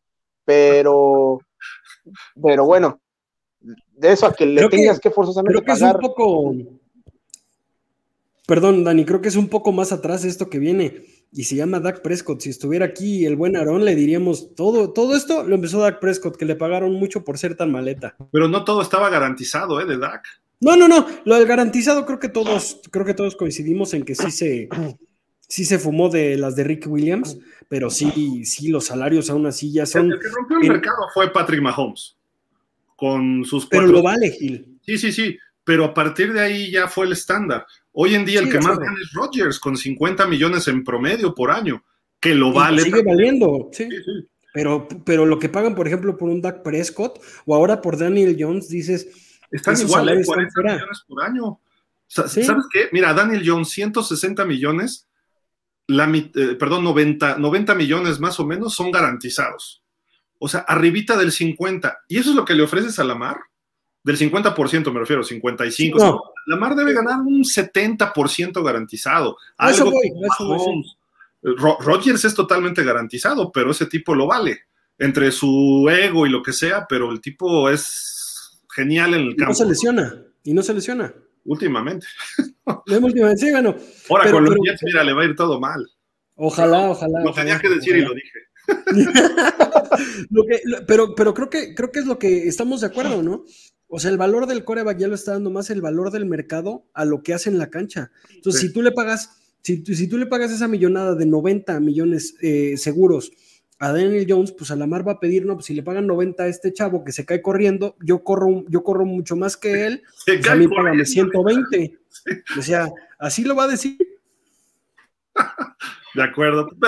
Vamos a seguir platicando de la mar a ver, a ver dónde para. A lo mejor le, alguien le ofrece más cercano al draft algo. Habrá que ver qué ofertas recibe. Muchos Yo creo gerentes. Que Lamar, eh, ¿Eh? Perdón, Gil. Yo creo que Lamar ya está dicho y para mí eh, se va a caer en los Ravens. Y a lo mejor no firma, ¿eh? Y va a ser un holdout. Puede ser. Esto va a terminar mal y se va a tener que meter la asociación de jugadores y va a haber mediación, etcétera y si no, el año que entra va a ser agente libre y se va a cotizar a lo que él se le dé la gana después, ¿no? Más de lo que está pidiendo ahorita, pero digo. Y veamos, y veamos con, con Deshaun Watson ese periodo de estar sin jugar, cómo le ha afectado. Imagínate, Lamar un año parado, le va, le va a afectar muchísimo. No, a cualquiera le afecta. De, hecho, yo, yo traería a Colin Kaepernick, total, sus ocho años que lleva sin jugar no le afecten nada, ¿no? Pero bueno, sí. si después era malito. Oigan, este, ¿qué les iba a decir? Ah, a ver qué ofertas recibe, ¿no? Este cuate y pues a ver, a ver en qué termina, ¿no? Yo creo que pronto se va a aclarar algo de la mar, no creo que termine tan mal. Pero bueno, leemos algunos comentarios. También Lascano dice: Hola Gil, Danny, Richard, Antón. Dejen en paz al guapo de Jimmy G. Obviamente, el que pierde es Jimmy G. No es, el, no es lo mismo 49ers, un equipo fuerte contra los Raiders. Y luego la división jefes, broncos, cargadores. Pero Damián, yo creo que tiene mejores playmakers en Raiders ahorita que en San Francisco. Y eso que San Francisco está repleto. Pero menos, mejor, pero peor línea. Ah, eso pues ya con la salida de McGlinchy, no sé. ¿eh? Bueno, eh, McGlinchy sí, pero tiene uno de los mejores tackles izquierdos, tiene un muy buen centro. Y los Ravens han carecido un poco a línea en los últimos años. Pero tienes al mejor corredor de la liga.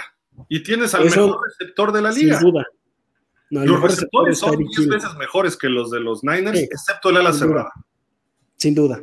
Y eso que Waller es muy bueno, ¿no? Pero puedes explotar más ahí, corre, corre y eso te abre panoramas. Vamos a ver cómo funciona. Yo creo que no le va a ir mal, pero yo estoy de acuerdo con ustedes. Creo que Derek Carr es mejor. Dani ya hasta se tapó, dijo, no me estén molestando así. Sí. Anda limpiando la cámara. Sí. Ahí. Ismael Leal. Buenas tardes, amigos de pausa. Saludos para todos. Una lástima para los vaqueritos y para los delfincitos. Dejaron ir al gran Jimmy G. Los, los delfines deberían ir por Carson Wentz. Yo creo que hubiera sido una buena opción él, Garner Minshew o Heineke, pero se fueron. Visto lo visto ya cualquiera, Gil. ¿Eh? Visto lo visto ya cualquiera. Sí, ah, es que de todos, ¿no?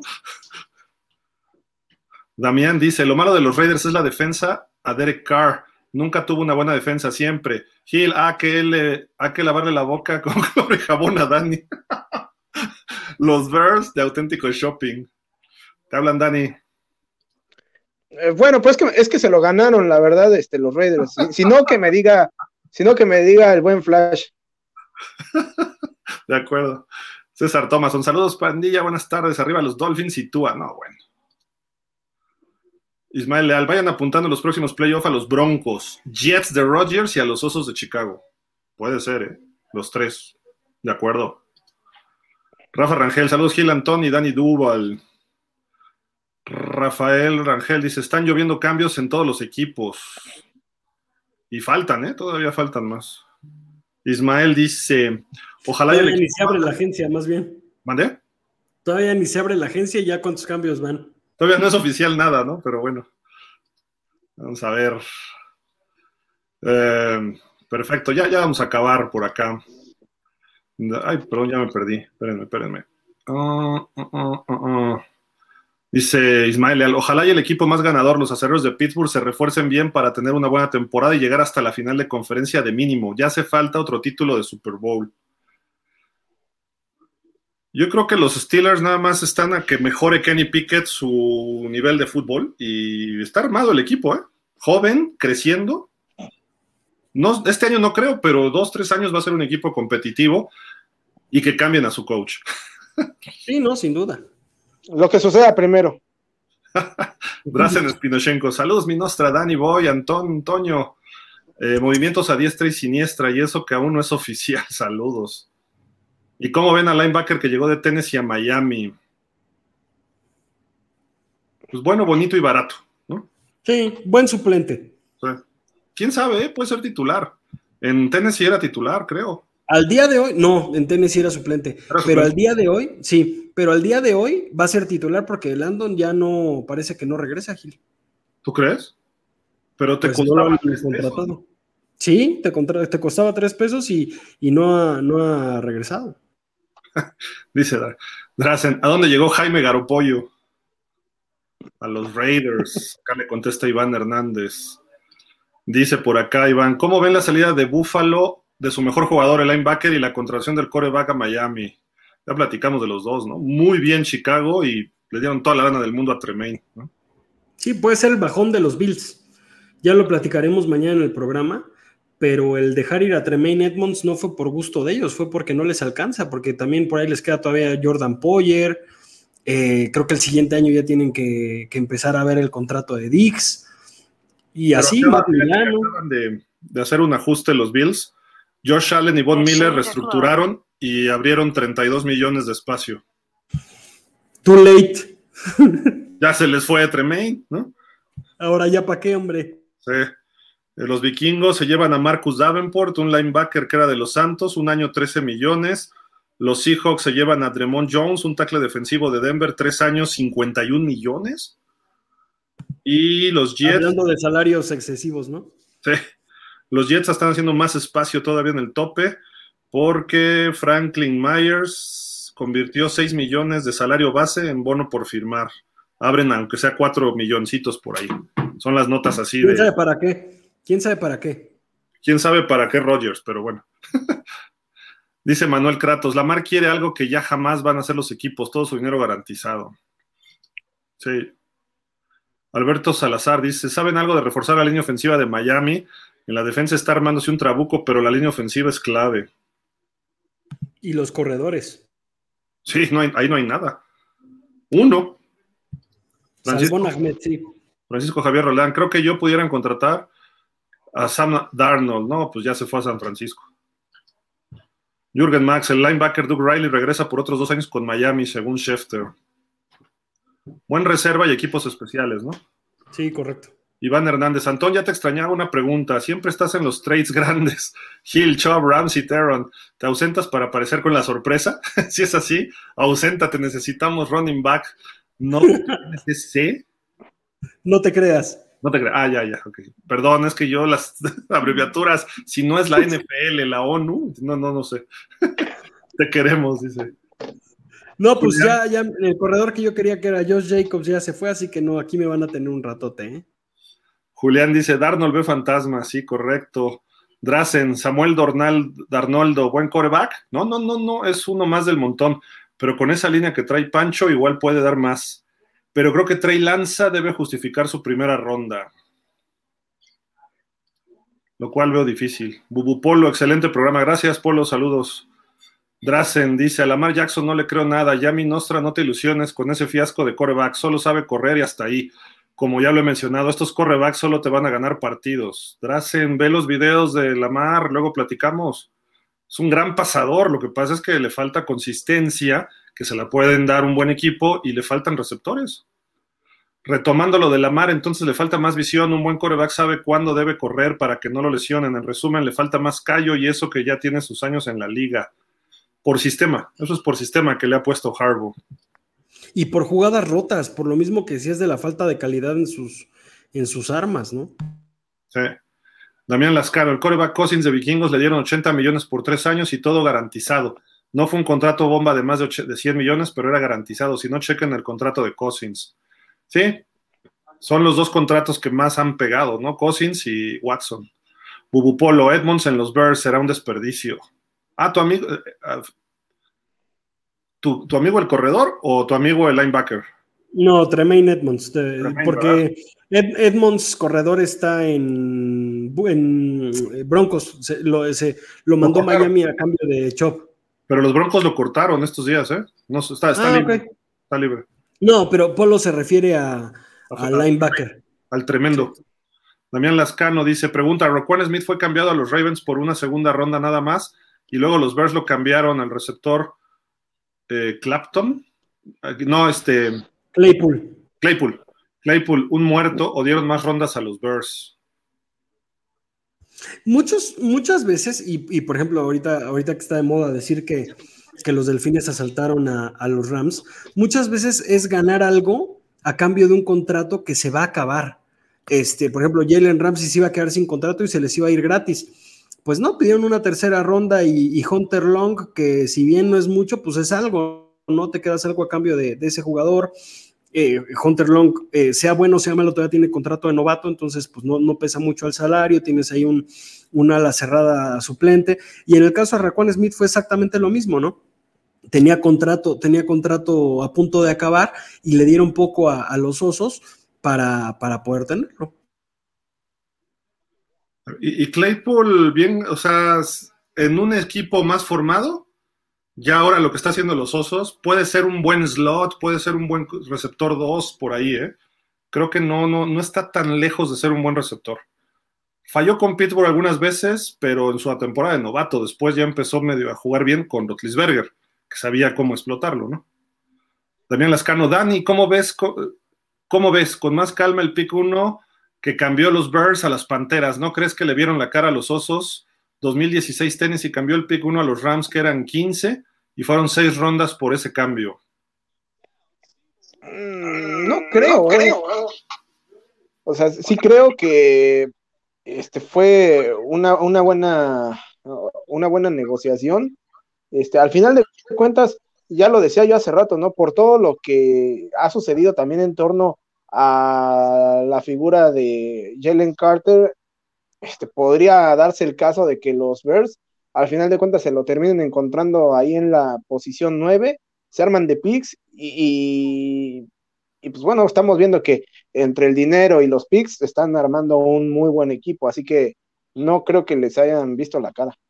Además fue un brinco menor, ¿no? Es el pick 9, el otra vez era el 15. Hay como valores entendidos, ¿no? Y el talento. En este caso estamos hablando de que es un coreback. Esta, y lo, y lo sigo diciendo, ¿no? Ya parezco disco rayado. Esta clase es una de las más flojas en cuestiones a coreback y se ha dicho múltiples veces. Entonces, también por eso a lo mejor no, no, no era tan apetecible para. No había tantas ofertas por hacer trade a los osos, ¿no? Pero creo que está más sólida que la del año pasado, ¿no? Sí, no, de acuerdo, pero, pero por cantidad. Pero, pero Bryce Young, yo creo que va a ser un bust y ojalá me equivoque porque, porque el chavo tiene, tiene cualidades, pero, pero híjole. El Chapulín A mí, a mí, ¿sabes qué? No me dio buena espina que le haya dado frío de lanzar en el combine. Totalmente. O sea, eso habla mucho. no habla bien. Hubiera bajado.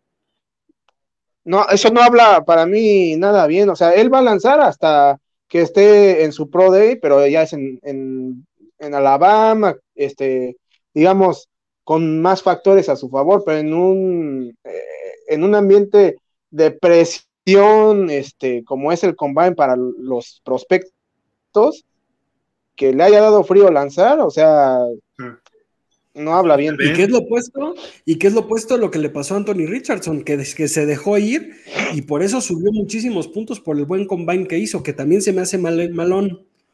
Este, pero ya se verá. Nos dice por acá Marco González Ellis. Pregunta, buenas noches. ¿Ramsey no será un cartucho quemado? No creo. ¿eh? Puede ser porque viene bajando el juego, pero sigue siendo más en top 99.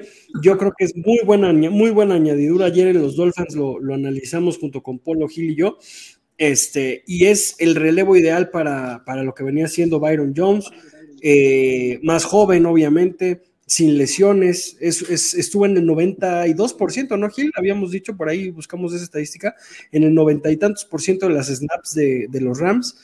¿Qué es lo que necesitan los delfines? Un coreback sólido, sin lesiones y que tenga renombre, que lo tienen en Byron, pero ahora ya lo tienen en, en Ramsey. Obviamente no es lo que tú veías en Jacksonville, Dani, ¿no? No, para nada. Pero, o sea, creo que sigue siendo un corner sólido, este, que todavía puede dar por lo menos dos o tres años a muy buen nivel. Y con Fangio puede cuajar muy bien, ¿eh? Y con Xavier del otro lado, aguas, aguas. Dice Marco González, si no supe qué core va a contratar a los Dolphins, ¿me aclaran? Pues es como si no hubieran contratado a nadie, Marco. Mike White, que a lo mejor nos da la sorpresa. El coreback era reserva de los Jets. Esperemos que funcione, ¿no? Y Bubupolo nos dice, sí, Edmunds, el, eh, pero es con U, Bubupolo, Edmunds, el hijo de Ferrell que jugó en Miami, eh, linebacker, sí, sí, es que Edmunds, con O, era el corredor Chase Edmonds, por eso yo me hago bolas, perdón, perdón. Y ese hermano también, tiene, eh, tiene un hermano en la liga. Dos hermanos en Pittsburgh tenía, no sé si los dos sigan en Pittsburgh, pero uno es Terrell y el otro no me acuerdo, o sea, son tres hermanos Edmonds en la NFL.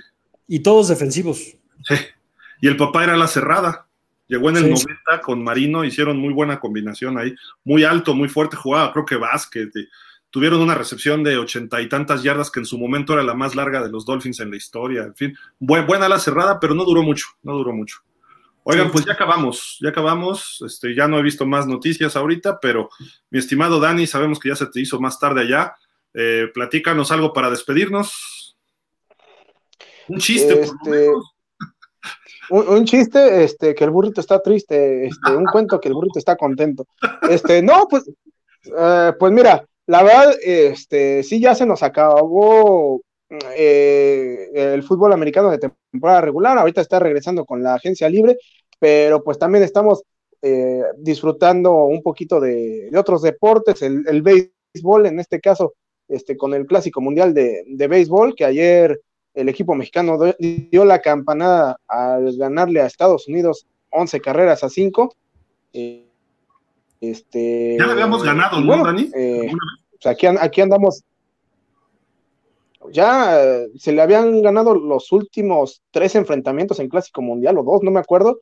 Este, pero pues bueno, ahora México tiene la obligación de ganarle a Gran Bretaña el día de mañana, este, para ponerse con marca positiva, porque en su primer juego eh, México perdió contra, Colombia, este, algo que que bueno, se vio como sorpresa, pero también creo que por los antecedentes del equipo mexicano en su debut en estos torneos, pues no, no resulta tanto. En cinco ediciones que ha tenido este torneo, nunca ha podido ganar México en su debut, así que, pues bueno, eh, esperemos que mañana le vaya bien ante Gran Bretaña y eh, cierra contra Canadá eh, su participación en, en la primera ronda, pero bueno, ya el béisbol lo hablaremos en otros programas este, pero aquí seguimos, aquí seguimos. El, el jueves no se olviden que tenemos la ronda deportiva, ahí platicaremos de todo, de todo la, eh, los deportes, nada, todo menos fútbol, soccer, donde sí gana México, gana en fútbol americano, gana en béisbol, gana en básquetbol, estamos en el mundial, en fútbol, soccer no ganan ni, ni por error. Pero los perdón que los, perdón que los, que los desmotiven, muchachos. Los 11 pero... ratones verdes, perdón, Antón, se tenía que decir. Pero... No, está bien. Pero perdón que los desmotive, pero, pero este es el, el, el, clásico más desangelado de la historia de México, porque el 70% de sus jugadores son nacionalizados. No puedes decir que tu capitán es Randy Arozarena, que, que es un gran jugador y un gran pelotero, pero es cubano. Austin Barnes, el catcher de los Dodgers, este, por una ley. Hay... es argentino. Bueno, sí, de acuerdo, de acuerdo, pero estamos cayendo en eso. Sí, que no se nos olvide. Sí, sí, sí, que no se nos olvide, que no se nos olvide lo que pasó en las Olimpiadas con el equipo de softball, que también era casi, casi nacionalizado estadounidense de mexicanas, ¿no? Este, pero pues sí, eh, ojalá gane México por, por ser México, pero hay esas reglas que, que cada vez pues, dan, dan vicio a que, en este caso, Austin Barnes, que es el catcher de los Dodgers, que porque su mamá es mexicana, él puede jugar con México y ya está con México. Y es, eh, a ver, saben que le voy a los Dodgers, ¿no?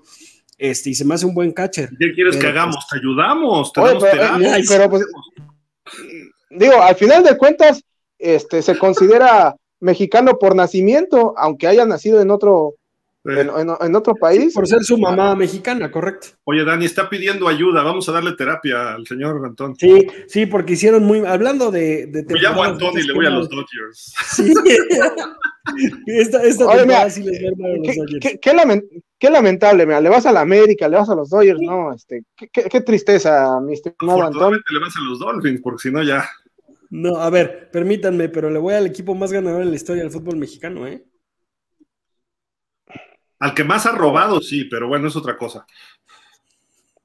Dile a Brady, ¿por qué no está, por qué no está ahorita Ponce, cara? Yo me hubiera ayudado en eso. con, los Patriotas. Y espérame, Brady no es el que más ha ganado ni los Pats, son los Packers. Ah, no, son los Packers, sí, correcto. es correcto. Sí, sí, no, no. Pero los, los, los, campeonatos eh, pre-NFL, pues ya no los, no los hacen no les hacen caso, ¿no? ¿Quién? Yo sí.